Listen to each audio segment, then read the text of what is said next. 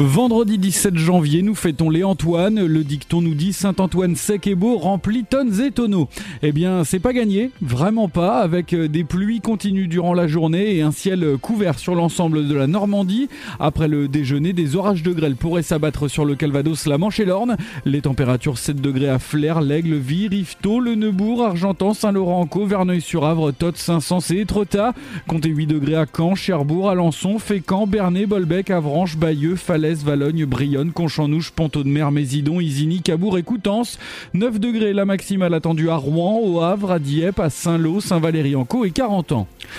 Ce week-end, c'est beaucoup mieux. La perturbation s'échappe de la Normandie, poussée par l'anticyclone qui assèche la masse d'air. Vous profitez de deux belles journées sous un ciel relativement dégagé. Les températures euh, samedi en journée de 6 à 7 degrés dans l'Orne, le Pays de Caux et le Pays de Bray.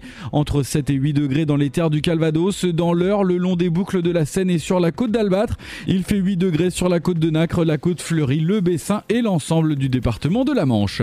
Dimanche, en fin de journée, quelques averses traversent la Seine-Maritime. Partout ailleurs, la tendance au beau temps se maintient, comptez entre 4 et 8 degrés. Samedi, nous fêtons les Prisca et dimanche les Marius. Les jours continuent de rallonger progressivement. Je vous souhaite un excellent week-end en Normandie.